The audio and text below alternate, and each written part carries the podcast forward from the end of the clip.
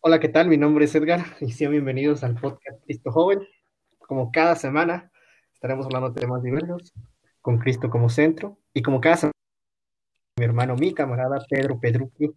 ¿Cómo estás, Pedruqui? Hola Edgar, ¿qué tal? Qué gusto estar este, en, un, en un episodio más aquí. Eh, esta vez pues en cuarentena los dos. Diferente, exactamente. De, de una manera diferente. Esta semana sin invitado porque estamos haciendo la, la prueba, digamos, eh, para grabar esto desde cada quien desde su casa. Entonces eh, decidimos hacer este experimento el día de hoy sin invitados. Esperemos que ya la siguiente semana pues, nos acompañe alguien. No creen que se nos acabaron las, la, los podcasts que habíamos grabado, ¿no? Lo que pasa es que queremos traerles material nuevo. Exacto, que, queremos probar una, una nueva este, fórmula. A ver si funciona, exacto, exacto. Pero, o sea, ya si en algún momento se cansan de esto, pues ya metemos un podcast eh, de los que tenemos los que... pregrabados, ¿no? Exactamente. Bueno, el día de hoy vamos a, aprovechando que es cuarentena, que hemos tenido bastante tiempo eh, cada quien en su casa, aunque eh, Pedro en la escuela en línea y yo trabajando en, en, línea, pero hemos tenido un poquito más de tiempo de lo normal, pues vamos a hablar hoy no de un tema, sino de una película. Decidimos eh, tocar esta película porque los dos la vimos, porque los dos nos, nos, gustó y porque nos parece que es interesante. Es la de Dos Papas, que está en Netflix y Netflix sí. nos paga ya hay que buscar este sponsors ¿no? para, para estos podcasts. Pero sí, es, es, una película muy interesante. Bueno, en lo particular, eh, se me hizo una película que, que una tiene a dos grandes actores.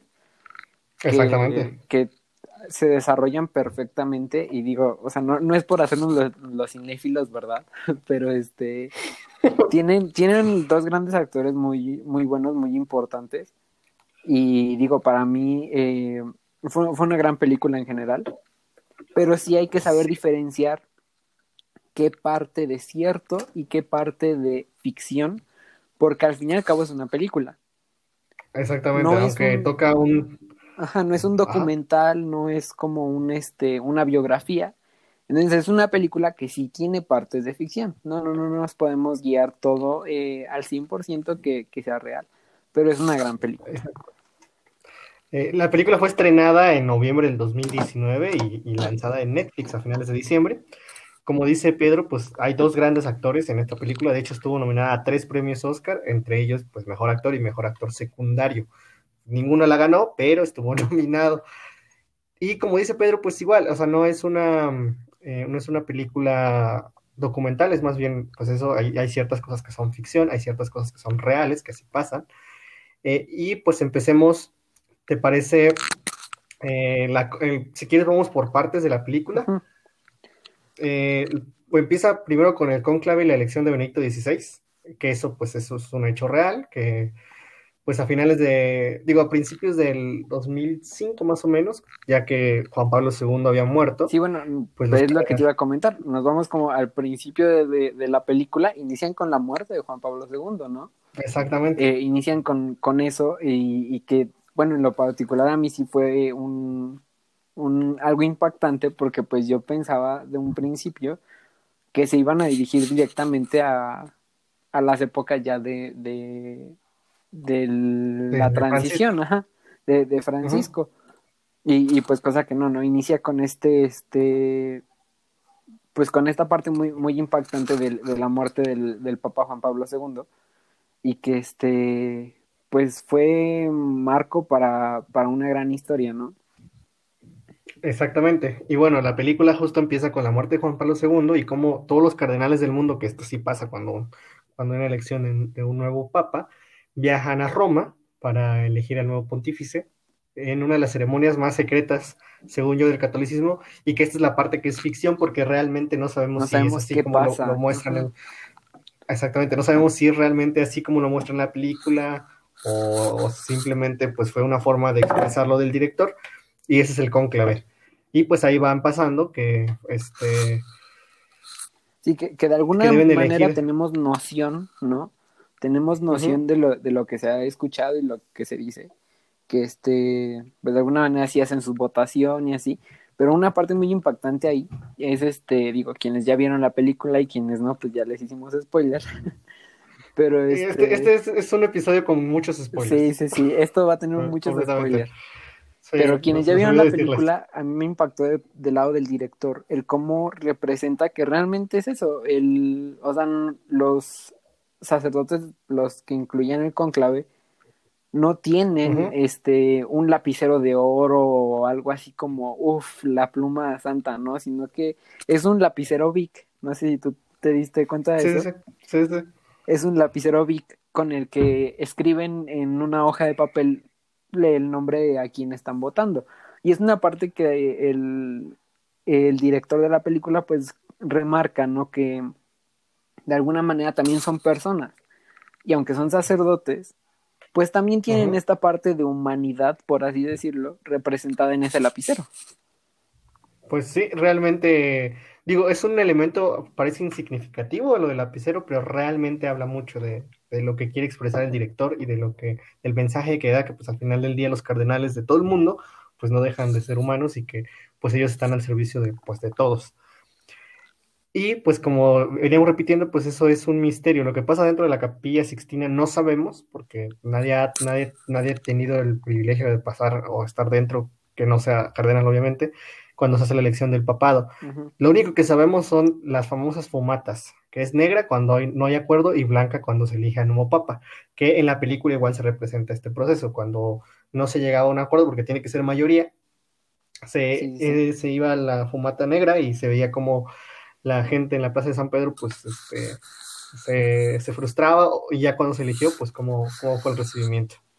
Sí, sí, sí. Y en esa elección, que también hay una parte que, se, que pues es ficción completamente, es la parte, entre comillas, política de cómo elegir a- al, al nuevo papa, porque entre los cardenales empiezan a hablar sobre eh, Benedicto XVI y sobre Francisco, quién, quién les conviene y por qué.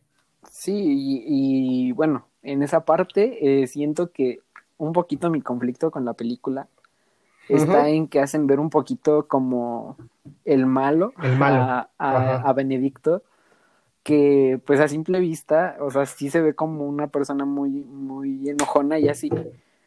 Pero pues también, eh, o sea, yo, yo sé y yo siento que debe de, de tener pues ese lado humano que todos tenemos, ¿no? Exactamente. entonces- Y, y aparte, Ajá. digo, aparte, este, Joseph Ratzinger era la mano derecha de Juan Pablo II. Ajá. Digo, eso, eso, eso sí es real.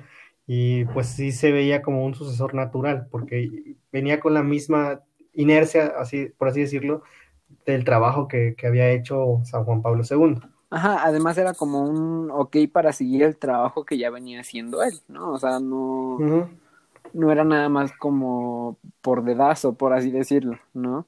Pero, pero sí estoy de acuerdo en que lo hacen ver como, como el malo en la película, como este, esta parte que, que no debería de pasar y que no, no, ojalá que no pase en ninguna de las parroquias de los que nos están escuchando, en ningún lugar donde nos estén escuchando, que es como estas ansias de poder que tenía, entre comillas, Benedicto XVI, y que esa es la parte que hacen ver y, y que yo no estoy tan de acuerdo, porque estoy seguro que no fue así. De alguna manera lo vamos a hablar un poquito más adelante, pero hacen ver a Ratzinger como el conservador que no dejaba que la iglesia avanzara, ¿no? Exactamente, y sí. realmente no, no fue así, ¿no? Con Ratzinger hubo muchos cambios eh, que no se daban a notar, pero que sí existieron. Y, y sí tenía que ver un poquito el, el carácter o la forma de, de llevar su papado de Benedicto XVI, que como tú lo decías, sí tenía este perfil como más enojón, más de, más cerrado, cuando pues no necesariamente era así. Digo, a lo mejor esas son sus características físicas y así se veía, pero pues no, no es realmente. Y creo que el director toma parte de eso para reflejarlo a él como la contraparte de Francisco. Sí, sí, sí. De hecho, ahorita me estoy acordando, hay un, hay un chiste, esto no, no lo van a tomar a mal. Hay un chiste que este de un eh, chavo que hace stand y dice, es que ya veníamos siguiendo un, un camino, dice Juan Pablo II era tan buena persona que nos representaba a este a Yoda. Dice, y una vez que viste a Yoda, dice, cuando muere y esperabas a alguien más, dice, tú esperabas que saliera un chuaca o algo así. Dice, y te terminan trayendo a. Y esto es una comparación real que mucha gente hace. Ah, ok, ok, sí, Dice, sí. te terminan trayendo a este, a Darth Sirius, ¿no? Digo, quienes sepan de Star Wars no van a entender. La, la gente nerd de nuestro de nuestro público van a entender esta parte. No, no es por ofender al, al, al, este, al, Al- al papa. padre, al papa, pero este, no, este, es, es una realidad que mucha gente pensaba así. Y sí se notaba como ese carácter que tenía, pero en la apariencia física, ¿no? Y pues digamos que gran parte de lo que, de lo que pasa en esta, en esta parte de la película, pues es ficción. No se sabe a ciencia cierta, pues cuántos candidatos reales hubo. Eso, eso no se sabe. Pero esto es un dato histórico. Sin embargo, em, hay algunos detalles que salieron a la luz, eh, sobre todo en documentos filtrados al diario italiano La Strada. No sé si se diga así, a lo mejor estoy diciéndolo mal, pero es en italiano. La Strada que reflejaban que durante el cónclave de 2005 el nombre del argentino, o sea, del Papa Francisco, quedó en segundo lugar del puesto en la votación, que como se esperaba ganó Ratzinger. Y eso pasó después de cuatro fumatas, fumatas negras, es decir, se votó cinco veces y hasta la quinta vez fue cuando se eligió a Ratzinger como el nuevo Papa, el Papa Benedicto XVI. Sí, sí, pues como habíamos mencionado, o sea, sí está esta parte como de ficción, pero pues también es esta parte de, de realidad, ¿no? Que sí yo también Sí, este, había leído en algunos portales de internet que sí decían que como tal sí había sido Bergoglio el segundo a puesto de Ratzinger, ¿no? O sea, sí habían colocado a Bergoglio como una opción.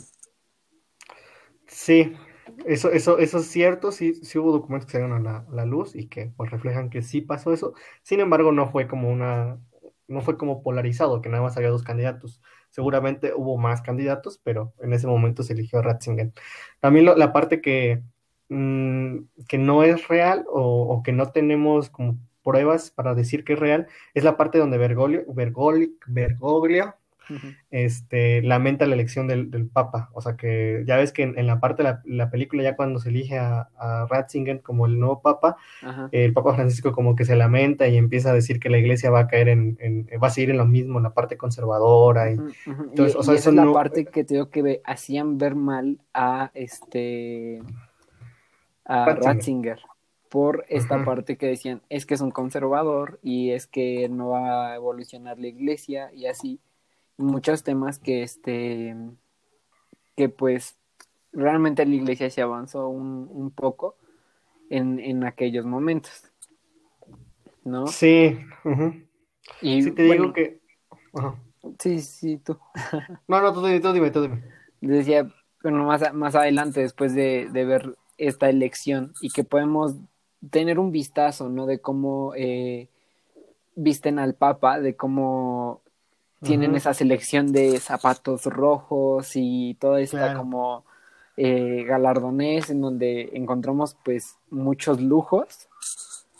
Eh, pues po- podemos ver esta parte de alguna manera también reflejada esta parte conservadora, ¿no? Que quiere decir la, la forma en cómo se, se vestían los papas en, en esos momentos, en cómo se viste todavía Ratzinger en ese, en ese momento film. y que ya después eh, más eh, avanzado nos dan un contraste total, ¿no? Ah, exactamente. Que, que eso, bueno, ya lo tocaremos más este, cuando lleguemos a esa parte de la película, pero, pero sí hay un contraste entre la forma, en incluso en la que se viste, como bien dices, entre eh, eh, Ratzinger con Bergol- Bergoglio.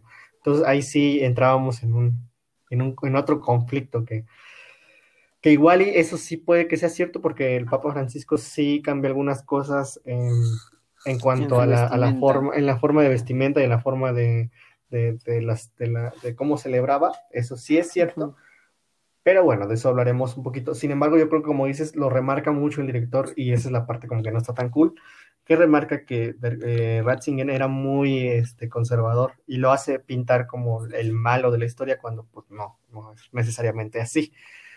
Bueno, después de que ya se elige en la película eh, y, y- que eso fue un hecho histórico real, eh, al Papa Benedicto, se ve como Bergoglio regresa a Argentina y empieza, bueno, hace su renuncia, pi- su renuncia como renuncia, cardenal, ajá, como cardenal. Y, pues ahí se ve, ahí se ve como, bueno, es la parte donde se ve que la gente lo quiere mucho y, cómo convive con, la gente y cómo va a presentar la carta de su renuncia, pero hay un contraste. En la, en la película lo hacen ver como que la renuncia es porque no está de acuerdo en cómo se está manejando la iglesia. Sin embargo, sabemos que los cardenales después de los 70, cuando llegan a los 75 años, tienen que presentar su renuncia de forma obligatoria y es el Papa el que, el que, este, el que acepta o no la, renuncia, pero de forma obligatoria la tienen que presentar pues ya por la edad. Y Bergoglio ya tenía como, tenía esa edad, 75, porque un año después lo eligen como Papa, ya tenía 76. Pero este, pues sí es esta parte, como decíamos, de que de alguna manera a veces no, no conocer, porque digo, si yo no supiera este, estos datos y así, pues me hubiera ido por la parte de, ay, si la iglesia es la mala, o sea. Exactamente, sí. Pero, pues cuando tienes como este conocimiento y que, bueno, el dato que das, porque sí es importante saberlo, para tener más contexto del por qué realmente estaba renunciando. Y que después, pues ya tenemos la, la historia que nos plasma, ¿no? Sobre cómo va y lo visita, y que no sabemos si son reales todas esas conversaciones porque no tenían un microfonito ahí grabando los 24 a 7, ¿verdad? Exactamente, que eh, esas, son cosas que ellos dos platicaron realmente. Así es que esa plática se llevó a cabo, que eso es lo que vamos a seguir eh, en, el orden de la película. Eh, y también otro dato importante, en la película se muestra cómo Bergoglio manda la carta por correo postal, o sea, por, como si fuera una carta normal lo cual es falso también porque los papas cuando presentan su renuncia, y esto lo, leímos, eh, tienen que ir a las embajadas del Vaticano de los diferentes países. Estos son, digamos, son trámites que tienen que hacer los cardenales en su momento. Entonces, pues ahí en la película ya desmentimos dos cosas. La primera, pues es la, la parte de de que Francisco presenta su renuncia porque no está de acuerdo con los manejos de la iglesia y la segunda es cómo manda la carta. Digo, son pequeños detalles, pero hay que tenerlos en consideración porque como tú dices, si alguien que no sabe o alguien que es a lo mejor no es tan cercano a la iglesia, pues se puede ir, se puede llevar, pues se puede ir dejar llevar por, por lo que dice la película y no necesariamente por lo que pasa en la realidad. Sí, sí, sí. Y otra parte que, bueno, ya una vez que la, manda la carta, pues ya viene el, viaje de Bergoglio, Bergoglio, perdón, el trabalenguas a mí se me complica mucho, este, pero viaja, que viaja a Roma para reunirse con Benedicto XVI, pues eso tampoco, este, pues no hay una constancia que asegure que eso pasó, tanto puede que sí o puede que no haya pasado. Sí, eh, reiteramos pues el hecho de que es una película, ¿no? Y este es dato, dato interesante. Eh, la película, antes de ser película, eh, fue escrita para una obra de teatro.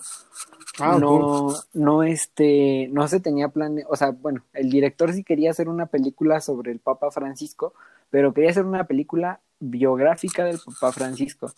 El caso está en que no tenía como tantos datos y entonces eh, el escritor que es el mismo escritor de otras películas. Eh, ahorita se me fue el nombre de, las películas. Pero es un escritor que ya, que ya había hecho varias películas antes. Y eh, él dice, pues vamos a hacer esto. Pero le da un toque de teatro. Y esto es una obra para que solamente se fuera un diálogo entre dos personas que, que, en sí sí va encaminado a eso. Ya, digamos, la parte medular de la película es, es la conversación completa entre Benedicto y, Francisco. y, ya, y, ya, bueno, al, al concluir como esta idea, pues dicen, no, pues va a ser una película y vamos a meter esto, esto, esto y esto.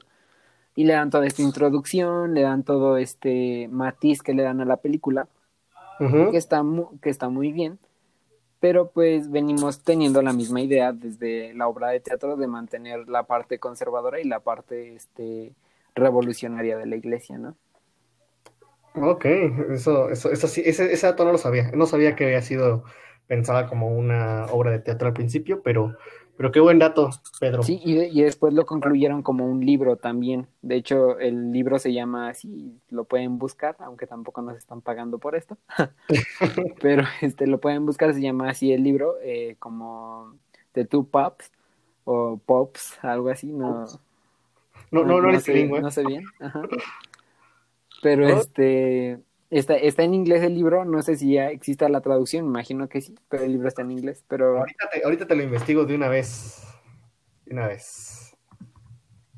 Libro. Pero bueno, sí podemos seguir, podemos seguir encontrando más adelante en la película cómo este, esta cercanía que tiene el Papa Francisco, bueno, Bergoglio en su momento, con, incluso con las personas que servían en la casa, ¿no? Uh -huh. Sí. Que, que era una persona tan, tan cercana o lo muestran y se ha mostrado en la actualidad también como una persona muy humilde, al nivel de que él convivía con las personas que servían en la casa y el hecho de platicar con él que estaba en el jardín, eh, hacía bromas con este con las madres de la, del hogar y muchísimas otras este cuestiones. Uh -huh. Pero De- muy de- este teniendo siempre esta, esta parte de su humildad que lo representa, ¿no? Tanto como papa como en su momento Como sacerdote. Sí, de, de hecho, gran parte, bueno, eh, me, me quedo mucho con, cuando llega Francisco a, a platicar con Benedicto eh, sobre su renuncia, según la película. Justo pasa eso, que se pone a platicar con el jardinero de la casa de... Bueno, llega al aeropuerto, lo, bueno, lo mandan a, a recoger de, de parte de Benedicto y lo llevan a una casa enorme que es la casa de descanso, creo, la casa de verano, así, algo así le dicen en la película. Y él pues espera una casa chiquita y cuando ve el casononón que tiene, que también estamos exa- también exageran en algunas cosas realmente la película, vuelvo a lo mismo. Eh, sí entendemos la parte de la película, pero también debemos de, de centrarlo en que hay cosas que no son realmente así. Ujú. Eh, y cuando llega, pues se pone a platicar con, con el jardinero, cosa que, que da a entender que, Ben- que Benedicto XVI no hacía. Y vo- Porque volvemos a el jardinero, el jardinero creo que hace una mención ahí sobre algo de que este, de que el papa lo estaba esperando, ¿no? Que no, este, que no se detuviera ahí. Pero sí, sí es muy, muy, muy interesante toda esa parte. E incluso creo que desde un principio, cuando van rumbo allá, toman eh, en el, en el camino. Ay, perdón, se me metió Lolita ya. No, no. Pero este. De, o sea, toman en el camino este. El chofer le dice a, a Bergoglio, le dice que se pusiera el traje de. De, de ¿cómo se llaman? Este, de cardenal. Ajá. de cardenal, perdón. Porque él solamente lo iba a recibir vestido de cardenal, porque si no, no lo iba a recibir, ¿no? Sí, Y pues sí que- está esta parte.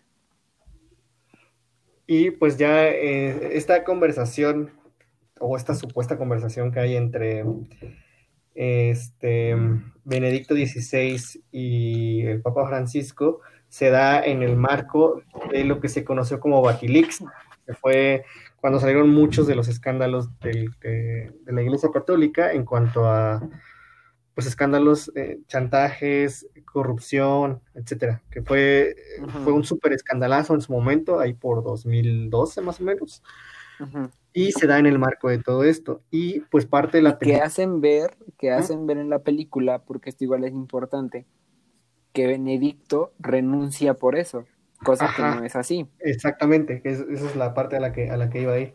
La película sugiere eso, que justo que Benedicto tenía culpa y una presunta crisis de fe que debilita la respuesta ante los escándalos eh, que se habían filtrado. Entonces, este, sobre todo hace una mención de, de aquí, no me quiero meter en mucha polémica, pero hace una mención en la película de Marcial Maciel, que aquí en México fue un escandalazo en su momento, Ujú. Y eso es como dice, no, pues es que por lo de Marcial Maciel y, y por muchas cosas, por eso está renunciando, o, o sugiere que eso pasó cuando no es real. O sea, re- eh, Benedicto en su discurso de re- renuncia alega que es pues falta de fuerza. Y, pero algo muy importante que es esto, que dicen, no, es que Benedicto quería ocultar todo eso, y no es así, o sea, realmente quien saca todo esto a la luz y quien saca la, la palabra y quien saca la cara por la iglesia y por la humanidad es Benedicto, y él fue el que toma, toma esta decisión de, de sacar toda esta información porque era real, porque lo tenía que compartir. no simplemente porque, no sé, porque ya estuviera harto o algo así, o sea, era algo que él tenía que defender también como parte de este vicario de Dios que tiene que estar en la tierra, ¿no?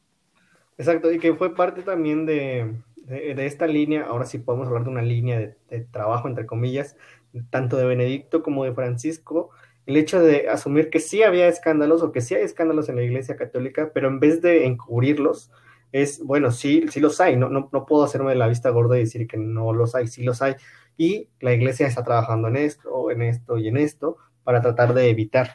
Y creo que esa es la parte importante de ambos, tanto de Benedicto como de Francisco. A ambos, a lo mejor, digo, es la iglesia al final del día somos todos, pero como institución, pues es una institución que está manejada por el hombre.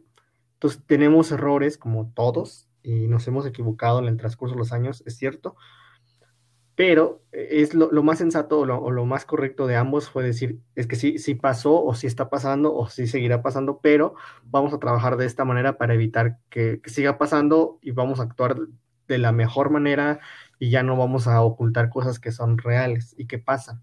Ese es yo creo que el punto importante de ambos. Sí, sí, sí. Y que, vuelvo a reiterar, nunca se quiso ocultar. ¿No? nunca fue el hecho de, ocultarlo. Pero bueno, más, adelante tenemos esta conversación, eh, pues muy bonita, a mí se me hizo muy artística esta conversación que tienen en, en la capilla de las lágrimas, mm, eh, donde ya están los dos y bueno, es cuando se da todo esto y tienen que, que dar ese viaje, ¿no? Empiezan a platicar y, hacen una confesión mutua, mm, ¿no? Se, se, confiesan tanto, Bergoglio se confiesa con, con el Papa eh, Benedicto y el Papa, Benedicto se confiesa con, con Bergoglio.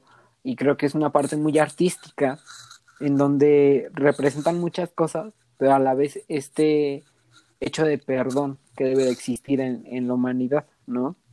Porque también nos narran un poquito de la historia de, de Bergoglio en su juventud y el cómo tiene, una, cómo tiene este llamado y dos, cómo da de alguna manera una parte de traición a sus compañeros jesuitas y después cómo él eh, vuelve a tener este hecho de, de, tener este perdón hacia él mismo y que los demás también lo perdonaran, ¿no? Por todas estas guerras que hubo en, en Argentina y así de este golpe de Estado que, existió, pero pues es algo muy fuerte. Sí, y que bueno, en, esta confesión de, de, Bergoglio con el Papa Benedicto XVI, sí hay cosas que fueron reales, hay que, hay que decirlo. vuelvo a lo mismo, es, un hombre, al final se equivoca y al final creo que lo, mejor es que él toma eso para poder servir a Dios eh, entre las cosas habla de un amorío, no sé si te acuerdas.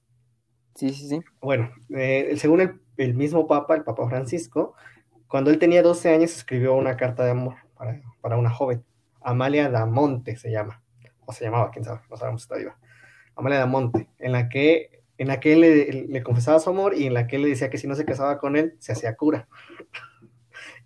Y pues Que es algo medio fuerte también porque pues esto no funciona así, ¿no? No, no, sabemos que no funciona así, pero a lo mejor, digo, cada quien tiene un llamado de diferentes este, maneras. A lo mejor él tuvo una vida más, eh, que es la parte que comparte a lo mejor Francisco con todos, que fue un poco más, entre comillas, humanos, porque pues él trabajó en un laboratorio y, y tuvo esta mini relación cuando tenía 12 años y después se dio cuenta que pues no era por ahí su llamado.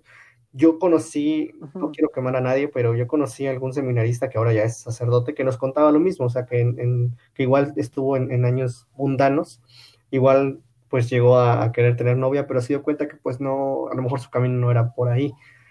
Y entonces escuchó al Señor y se fue al llamado del sacerdocio.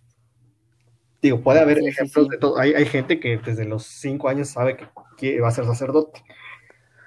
Sí, digo, yo ahorita que estamos en pandillas, pues hay un niño, ¿no? Que desde ahorita nos dice así de, que yo sí quiero ser sacerdote y mi camino es el sacerdocio. Y pues, ¿qué podemos hacer más que seguirlo apoyando, ¿no?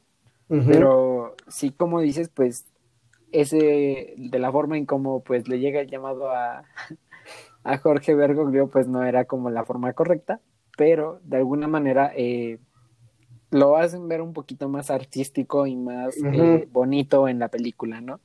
Que yo me quedo realmente con lo que da en la película. el hecho de él se quería casar, él le iba a proponer matrimonio, de hecho, a, a su novia. No era cierto, eso ya no fue cierto. Ajá. Y fue cuando le llega este llamado por parte de, de un sacerdote, ¿no? Ajá. Que no, nunca lo había visto en esa parroquia y de momento apareció ahí que porque necesita, algo le decía al sacerdote que alguien tenía que hablar con él y algo le dijo a, a Bergoglio que tenía que entrar a esa parroquia. Entonces, eh, llega este, este hecho como muy bonito de cómo lo plasma la película. Eh, y que es muy artístico, como lo comentaba en un principio.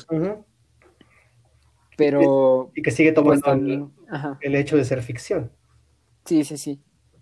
Porque como comentamos en un principio, esto no es una biografía del de, Papa Francisco. O sea, esto es una película que tiene partes de todo, ¿no? Que toma elementos eh, reales y elementos de ficción. Ahora, sí, sí, también en esta confesión hablabas tú de la del, cuando traicionan el régimen, cuando traicionan los jesuitas en, el, en este golpe de Estado en Argentina. Hasta la fecha sigue siendo una incógnita todo esto. Eh, lo único que tenemos, lo único que tenemos es eh, que en su libro autobiográfico, El Jesuita, publicado en 2010, el Papa Francisco eh, rechazó las acusaciones que se le hacían de que él había estado a favor del gobierno en ese momento y afirmó en el libro que hizo lo, bueno, y cito, hice lo que pude con la edad que tenía y las pocas relaciones con las que contaba para abogar por las personas secuestradas. Eso es lo único que tenemos como... Que es real. Que es real. Que es verídico, ¿no? Que él, que él afirma. Que él afirma, exactamente. No tenemos más información y no nos podemos basar tampoco en lo que dice la película porque pues tampoco sabemos de dónde lo sacó el director en ese momento. Sí, aunque lo que es eh, de alguna manera real es de que sí en Argentina es muy controversial su nombre. El mismo director de la película comenta que cuando él toma la decisión de hacer esta película, decide ir a Argentina a visitar un poco de, la cultura y pues para conocer un poquito más de, de él. Y se encontró con un músico, el cual él le quiso proponer que hiciera la, la música de este del, de la película acá con un ambiente muy argentino muy de este muy de, de, danzón muy este ajá. Y entonces este músico le dijo no dice no porque si es algo para Bergoglio yo no voy a hacer nada porque si es un, un nombre muy controversial aunque como bien dices, no sabemos si es real o falso todo lo que se comenta de él. Y digo, al final del día son cosas que tanto el Papa Francisco como la gente que estuvo involucrada en ese momento sabe. Los demás, pues no, no tenemos certeza realmente de qué fue lo que pasó en ese momento y no nos podemos ir más que con la versión oficial, entre comillas, que es la que se publicó en el libro que acabamos de leer. Y para terminar, bueno, después de esta confesión, ya la película sigue avanzando hasta el momento en el que Benedicto XVI presenta su renuncia y se vuelve a presentar el conclave, donde se elige esta vez a Francisco. Todo esto ya pasa un poquito más rápido en la película y al final, como tú dices, pues se muestra em, las diferencias entre incluso cómo se viste Francisco y Benedicto, digamos, esta, entre comillas, revolución que empieza Francisco en la Iglesia Católica desde el papado. Y, con y te digo, hacen este contraste con el cómo se vestían, ¿no? Porque tenemos estas tomas muy a detalle en los zapatos al principio de la película, en los zapatos de, de este, que eran rojos, de charol, muy bonitos, con este momento al colocar la, la túnica roja, al momento de dar el cetro, eh, y muchos otros eh, artículos, el anillo, por ejemplo, el, la, la cruz que lleva, no, no sé cuál es el nombre, pero este, la, la cruz que también portan, que es muy bonita de oro, al principio de la película y al final con este con el Papa Francisco pues tenemos un contraste total, ¿no?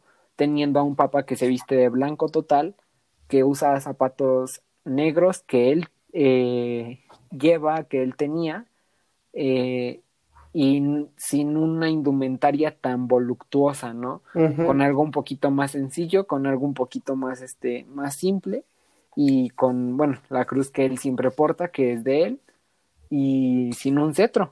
Exactamente. Todo un poquito más humilde. Que eso, eso sí es real, hasta donde se sabe, bueno, hasta donde hemos visto, es, real que el Papa Francisco es un poco más humilde que los anteriores papas, eh, demuestra un poco más de humildad y justo por eso elige a Francisco como su nombre en honor a San Francisco de Asís, que San Francisco de Asís, como todos saben, bueno, como espero que todos sepamos, pues era un hombre rico que de repente decidió dejarlo todo para seguir a Dios y se volvió un hombre muy, muy humilde. Entonces, por eso igual elige el nombre, por San Francisco. Dato curioso, eso, y en la parroquia de San Francisco. ¿Qué te digo? San Francisco en todos lados. Sí, sí, sí. Y pues bueno, nada más para terminar, pues la película ha sido muy criticada, siendo honesta, honestos, justo por lo que hemos estado mencionando tanto Pedro como yo, que se presentan dos papeles, el Papa bueno y el Papa malo. El Papa bueno, pues representado por Francisco, que presenta un hombre revolucionario, humilde, que aboga por las causas justas, que es un amigo de los pobres y este, este conocedor de, plantas y, todo esto, ¿no? Y el Papa malo, que es Benedicto, que retrata un esquema más conservador, que es más alejado del mundo, vanidoso, amante de lujo. Eh, pero pues no, pues no, no, no necesariamente es así, digo, es una película, tenía que presentar a lo mejor esos papeles, es buena película, no, no deja de ser muy buena película, y pues deberían de verla, está en Netflix, y no es promocionar, bueno, sí es promocionar Netflix, ya páganos, por favor. Pero sí, bueno, es una película que en muchos aspectos, tanto en el aspecto eh, del guion, a excepción de estas partes que hemos estado comentando que sí tienen un poco de falla, pero de cuestión cinematográfica creo que es eh, fílmica precisamente. Es muy muy bonito ver eh, todas estas escenas todas estas tomas esta representación que hacen de la capilla Sixtina porque como bien sabemos no se puede grabar en la capilla Sixtina. Exactamente eh, y muchas otras. De hecho el, también el, el, director dice que él pidió y les mandó una carta al Vaticano les dijo así como oigan pues déjenme grabar no y pues el Vaticano le dijo, no, no, se va a poder. No, joven. Nosotros Pero de muy buenas personas les enviaron todas estas eh, pequeños videos que vemos que fueron reales, por ejemplo el video en donde se ve al Papa Benedicto renunciando, desde el video real y es un video que tenía el Vaticano. El encuentro que tienen al final los dos papas, que es un encuentro que sí pasó, que fue real, es un video que tenía el Vaticano, ¿no? Entonces todo, todo esto, pues, este, son, son cositas que tiene el, el, Vaticano y que se las envía, y pues con esto ayudan un poquito a la, a la película. Y de hecho, bueno, el Papa Francisco pues también se enteró de esta película y le dio el visto bueno. Eh, pero pues es una película que es importante y verla con un ojo crítico para no creernos todo lo que dicen, pero eh, es muy bonita, la verdad. Sí, exactamente, y justo por eso la tocamos, digo, es reciente la película, igual para irla desmenuzando poco a poquito, y para que ustedes se interesen en verla, o si ya la vieron, para que la vuelvan a ver, pero ahora desde un ojo más crítico, como dice Pedro. Sí hay mucha crítica, pero no deja de ser una muy buena película, no por nada nominada a tres premios Oscar en la pasada entrega, y no por nada, pues tan buenos actores que tiene, Em, pero véanla, es una recomendación. Esta es una, digamos, entre comillas, una nueva sección que estamos estrenando en el podcast, que vamos a estar hablando de, algunas películas, algunos este, libros. Hace ocho días con, con, Frida hablábamos de un libro que, que, ella leyó y que nos recomendó, que está muy bueno. Y vamos a estar haciendo esto, tratar de, de, a lo mejor hay una serie que queremos ver, que no voy a hacer spoiler, ni voy a decir cuál, y, y así bastantes, bastantes cositas vamos a estar estrenando. Y pues por ahora, como estamos en cuarentena, pues las transmisiones, bueno, el podcast lo vamos a estar grabando cada quien desde su casa y esperemos que la siguiente semana ya podamos tener algún invitado. De hecho, pues vamos a, no sé, ahorita se me ocurre, si tú me dejas, colocar en nuestro, en nuestro Instagram, vamos a colocar una historia en donde pueden ir a comentar ahí qué este, qué película o qué serie, qué libro, o incluso si tienen algún video musical o algo así, que les gustaría que viéramos con este pequeño ojo crítico que tenemos nosotros. Que no somos eh, ni de cine, ni de música, no, no, no sabemos de nada, nos gusta ver de todo y escuchar de todo.